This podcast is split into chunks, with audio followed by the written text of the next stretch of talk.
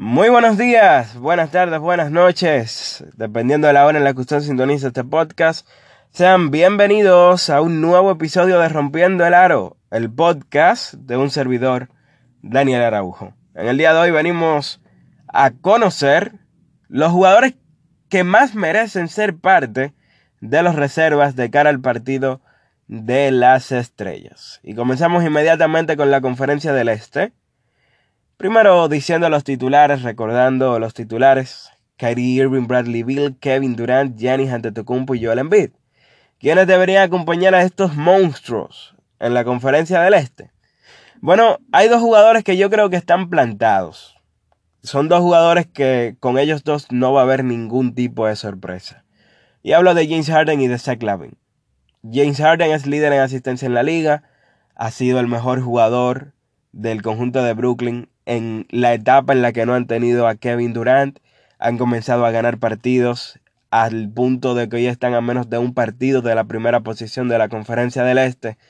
Y Harden, además de que es líder en asistencias, ha mejorado sus porcentajes en términos de ataque, a pesar de que obviamente está tirando menos pelotas que en años anteriores. Harden debe estar plantado para ir a su noveno eh, partido de las estrellas de manera consecutiva y lo mismo digo de Zach Lavin. Ahí se suele criticar, y yo diría que con mucha eh, razón, a los jugadores que están en equipos malos, que acumulan y acumulan estadísticas, pero que simple y llanamente esas estadísticas no tienen realmente un impacto considerable para sus equipos.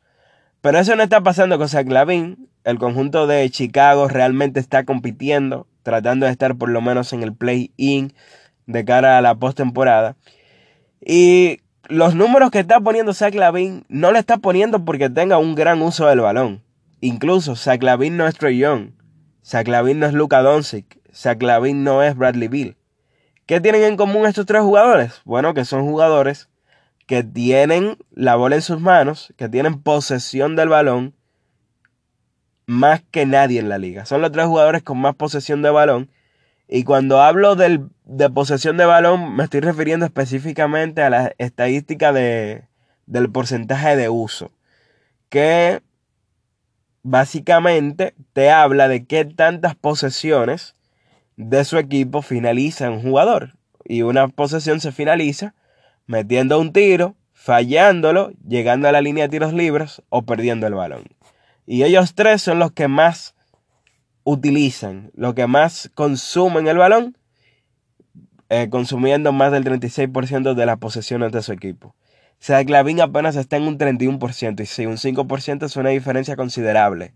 Y este muchacho está poniendo las mismas estadísticas que ellos, pero lo está haciendo de manera más efectiva, 29 puntos, más de 5 rebotes, más de 5 asistencias. Los últimos 9 partidos, toda una locura, juega en Chicago ha tenido exposición y está siendo súper eficiente, llegando eh, al borde de un 50-40-90. Clavin está plantado, señores, en el partido de las estrellas. Jason Tatum y Jalen Brown, yo creo que ambos deben ir al, al All-Star Game. Puede surgir la duda, ¿merece Boston tener a dos jugadores en el partido de las estrellas? Un equipo que está por debajo de las expectativas, sí, es cierto. Boston está por debajo de las expectativas, pero hay que tener claro que no es por culpa, por culpa de Tyron y menos por culpa de Jalen Brown. Boston tiene a Kemba Walker, la tercera figura ofensiva del equipo, que es un cero a la izquierda ahora mismo. Tiene a Marcus Smart, que es el alma del equipo fuera por, por lesión. Tristan Thompson ha sido una excepción. Jeff Tick casi no ha podido jugar esta temporada. ¿Qué le podemos pedir a estos dos muchachos? Son ellos dos contra el mundo. En cada quinteto es un 2 contra 5. Estos muchachos están solos en Boston y tienen a Boston sexto en la conferencia del Este. Ellos ambos, a nivel de rendimiento, merecen estar en el partido de las estrellas. Nicolás Bucevic, el gran olvidado, uno de los jugadores más subestimados de la NBA por el mercado en el que juega, juega en Orlando. Orlando quedó octavo la temporada pasada, un equipo repleto de lesiones esta temporada y por tanto las expectativas más bajas con ellos. Pero Bucevic está haciendo de todo, más de 24 puntos, más de 11 rebotes y sobre todo 3 asistencias o más, pero promediando más de un 40% detrás del arco. Está encestando más del 40% de sus tiros detrás del arco. Eso hay que respetarlo. Nikola Vucevic con un PER por encima de 24. por encima de 24. Uno de los seis mejores en esa estadística que, es de las más valiosas que tiene la NBA para medir eh, la eficiencia ofensiva de un jugador.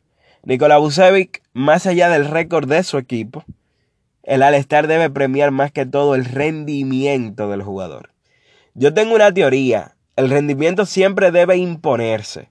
Ahora, si hay dos jugadores con un rendimiento similar, el jugador que esté en un equipo mejor, que tiene mejor récord, ese es el que va al partido de las estrellas. Eso hay que tomarlo, eso hay que tenerlo claro. Ahora, la diferencia en rendimiento entre Nikola Vucevic y los demás no puede ser dejado fuera di que por el récord del equipo porque la diferencia en rendimiento es considerable. Por encima de Domantas Sabonis, por encima de Troy Young, por encima de Chris Middleton, por encima de Julius Randle, por encima del que usted quiera mencionar, de los que no hemos mencionado, por encima de Malcolm Brogdon, por encima de quien a usted le dé su gana. Este señor merece estar en el partido de las estrellas. Hemos mencionado cinco nombres en la conferencia del Este y cómo no mencionar a Julius Randle. ¿Qué, ¿Cuánto ha mejorado defensivamente este muchacho? Ofensivamente, más de 21 puntos. Su mejor temporada de su carrera. Haciendo todo con eficiencia. Y siendo el mejor jugador de un equipo que contra todo pronóstico hoy tiene uno de los ocho mejores récords de la conferencia del Este. Por la exposición, por superar las expectativas, por tener la mejor temporada de su carrera, por rendimiento porque lo merece, Julius Randall debe ir al partido de las estrellas. Y finalmente, aquí voy a utilizar la lógica que expliqué hace un momento, jugadores que están en un mismo nivel, un Chris Middleton, un Trey Young, un Domantas Sabonis, Van Adebayo, Malcolm Brogdon, todos a un nivel muy similar, pero Indiana está en cuarto lugar. Y Domantas Sabonis es el mejor jugador de ese equipo. De un equipo que está cuarto lugar. Milwaukee no merece llevar a dos jugadores al partido de las estrellas, estando por debajo de las expectativas. Y no es verdad que Chris Middleton, a pesar de lo que está haciendo, que todo lo hace con eficiencia, ese 26-6. Pero Middleton está promediando más puntos, mucho más rebotes la misma cantidad de asistencias, un tipo que influye más allá, tanto con su defensa igual que Middleton, pero también colabora para sus compañeros, genera para ellos con sus asistencias de pantallas, que junto a Rudy Gobert es el mejor de la liga. Y lo repito, lo repito, es el mejor jugador de un equipo que está en cuarto lugar. Yo creo que estos deben ser los siete mejores jugadores. Quizás lo que más impacta es que Troy Young no, no esté entre los reservas. Pero señores, Young no merece ser al estar. Young es un jugador sumamente ineficiente. Está tirando por debajo de un 42% de campo. Eso es lo primero. Es un señor que no sabe cerrar los juegos. Toma muchísimas malas decisiones, malas posesiones, mala selección de tiros. Por eso Atlanta es uno de los peores equipos en el clutch. Si Atlanta quiere ganar, tiene que ganar partidos en el clutch porque ellos no son lo suficientemente buenos, sobre todo con la lesión de Bogdanovic, para sacarle grandes ventajas a sus rivales. Y si su mejor jugador es un muerto en el clutch, que vive tomando pésimas decisiones y que es un jugador ineficiente en ataque, obviamente que el resultado del equipo va a ser ese. Que han perdido más de cuatro partidos que lo que han ganado en esa situación del clutch. Lamentablemente, eh, Young no está preparado para ser líder. Ese equipo está por debajo de lo que uno esperaba. Esa ofensiva no está funcionando como uno quería. No merece Trey Young ser parte del partido de las estrellas. Vamos a sacarnos ese chip de la cabeza. Trey Young no merece ser al estar por encima de los siete nombres. nombres que hemos mencionado. Nos vamos a la conferencia del oeste, recordando los titulares, donde está Stephen Curry, Luka Doncic, Kawhi Leonard, LeBron James y Nikola Jokic. Demi Lillard debía ser titular. Es el primer jugador de la banca. Donovan Mitchell es la principal opción ofensiva del mejor equipo de la liga. Está plantado en el partido de las estrellas. Paul George ha sido tan importante como Kawhi Leonard para los Clippers. Está plantado en el partido de las estrellas. Utah merece obligado llevar a dos jugadores al partido de las estrellas. Y el segundo jugador que en valía para el equipo es el primero, es Rudy Gobert. Un 14-14, 14 puntos, 14 rebotes, que está líder en tapones de la liga y que es el jugador que más impacta defensivamente y que más ha impactado el juego esta temporada. Y también el mejor jugador haciendo pantallas y screen assist, eh, el mejor y líder en puntos generados por asistencias de pantalla en todo el baloncesto de la NBA. Plantado en el partido de las estrellas, Rudy Gobert. Estos cuatro jugadores que he mencionado, y no voy a abarcar mucho de ellos, abundar mucho, los cuatro están plantados en el All-Star Game por parte de la Conferencia del Oeste. Pero donde está lo interesante son en los últimos tres puestos. Y hay muchos candidatos. De Mar de Rosa, Mike Conley, David Booker, Shea Gillis Alexander, Brandon Ingram, Zion Williamson, Chris Paul. Y entonces, ¿qué vamos a hacer? Miren, Zion Williamson ha sido.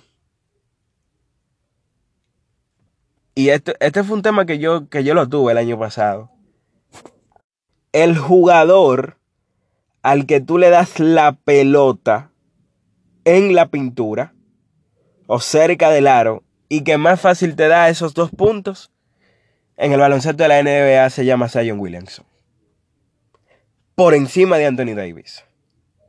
Por encima de quien usted quiera mencionar. Zion Williamson está promediando más de 25 puntos por partido, promediando más de un 61% de campo. Hay muchísimos jugadores que han promediando más de 60% de campo en la historia, pero metiendo 12, 13 y 14 puntos por juego. Zion Williamson te está metiendo 25 puntos por juego con 7 rebotes y con un 62% de campo. Solo dos jugadores en la historia han promediado 25 puntos con más de un 60% de campo, Charles Barkley y Kevin Mahel. Y solo tres han promediando más de 60% de campo, promediando más de 24 puntos. Los dos que mencioné y Will Chamberlain. Zion Williamson está a punto de hacer eso. El jugador que más impacto ha generado al conjunto de los Pelicans. Y obviamente, obviamente, Anthony Davis sería titular, pero estamos dejando a Anthony Davis fuera porque no va a jugar en el partido de las estrellas porque está lesionado. Obviamente le van a dar su distinción y lo van a sustituir. Pero Zion Williamson debe estar ahí. Debe estar ahí como ese quinto jugador, olvidándonos de Anthony Davis porque no va a jugar. Uno de los mejores equipos, tiene récord de 20 y 10, fue el mejor equipo de la conferencia del Este si estuviese en esa conferencia. Y hablo de Phoenix. ¿Usted se ha preguntado quién ha sido el mejor jugador de Phoenix esta temporada? El jugador franquicia es David Booker. Pero Booker no ha tenido mejor temporada que Chris Paul. Chris Paul promedia más rebotes, más asistencias, más robos de balón, la misma cantidad de bloqueos, mejor porcentaje de campo, mejor porcentaje de tres, mejor porcentaje de libres, mejor per, mejor win share. Chris Paul está teniendo mejor temporada que David Booker. Y Chris Paul es quien le ha cambiado la cara al conjunto de los Phoenix Suns. O sea, lo de Chris Paul, señores, no tiene mamacita. 35 años, 36 años, Chris Paul. Uno de los mejores armadores, uno de los cuatro mejores armadores en la historia del juego. Merece ser al estar esta temporada de nuevo. Por encima de David Booker. Por encima de David Booker. Y ese último puesto, obviamente Booker es candidato, Shai Alexander yo creo que numéricamente ha sido de los más eficientes. Pero está en Oklahoma. y no creo que le vayan a dar la distinción. Lo mismo a Mike Conley, un temporadón, por lo que te aporta eh, defensivamente, por la gran cantidad de asistencias que ha estado dando y por ese porcentaje de tres. Pero no creo que vayan a llevar tres jugadores de Utah. Y no creo tampoco que, que la actuación de Conley sea como tan sobresaliente como para llevar tres jugadores de un equipo y dejar al mejor jugador de un equipo que tiene uno de los seis mejores récords del oeste. Y hablo de DeMar DeRozan. Ha llegado la hora de que DeMar DeRozan vuelva al partido de las estrellas. Promediando 5 rebotes, 7 asistencias, 21 puntos, promediando casi 50% de campo, ha sido el mejor jugador de un equipo que está en sexto lugar. De un equipo que está jugando 5 partidos sobre 500. De un equipo que uno no lo vislumbraba estar donde está. Él está teniendo mejor temporada que Devin Booker. No nos perdamos en eso. Mike Conley defiende más. Defiende más Mike Conley. Pero este muchacho está promediando más puntos que Mike Conley. Más rebotes que Mike Conley. Eh, este muchacho está siendo sumamente eficiente también. Y tiene mejor per que Mike Conley. Eh, ha sido el mejor jugador y creo que, que eso es lo que más lo catapulta para ir al partido de las estrellas es que es el mejor jugador de San Antonio, que está a sexto lugar en la conferencia del oeste. De todos los puestos que yo he mencionado, esta es la opción menos segura. Es, es, la mía. Yo he mencionado 14 jugadores que son los 14 que merecen, a mi entender, ir al partido de las estrellas. Y de los 14 que he mencionado, soy categórico con 13 de ellos. En cuanto a merecerlo. Puede que alguien lo merezca más que DeMar DeRozan. Mike Conley, Shai Alexander, David Booker, Brandon Ingram. Creo que de ellos tiene que salir ese último puesto. No me molestaría no ver a DeMar DeRozan, pero sí me molestaría no ver a los 13 que mencioné anteriormente. Y ojo, los 13 que mencioné anteriormente lo merecen más que cualquier otro. Ahora, yo creo que hay una gran probabilidad, no porque lo merezca más, porque no lo merece, pero por su juego, por, por llamar la atención, Trey Young yo creo que pudiese ir al partido de las estrellas como ese jugador que, que voten por él para ser parte de los reservas. Aunque claro, son, son los entrenadores que votan y creo que los entrenadores tienen que haber visto lo mismo que yo veo de Trey Young. Que no está preparado para ser líder, que es un jugador sumamente ineficiente, que es un desastre en el clutch y que no merece ir al partido de las estrellas. Hasta aquí ha llegado este episodio de Rompiendo el Aro. Gracias a todos por su fiel sintonía. Gracias por dedicarme estos 19 minutos de su vida. Y bueno, estos son mis reservas. Déjenme ustedes cuáles son las reservas para cada uno de ustedes. Daniel Araujo RD en Twitter. Me pueden comentar allí, pueden escribirme. Análisis Deportivo RD en Instagram. Será hasta la próxima.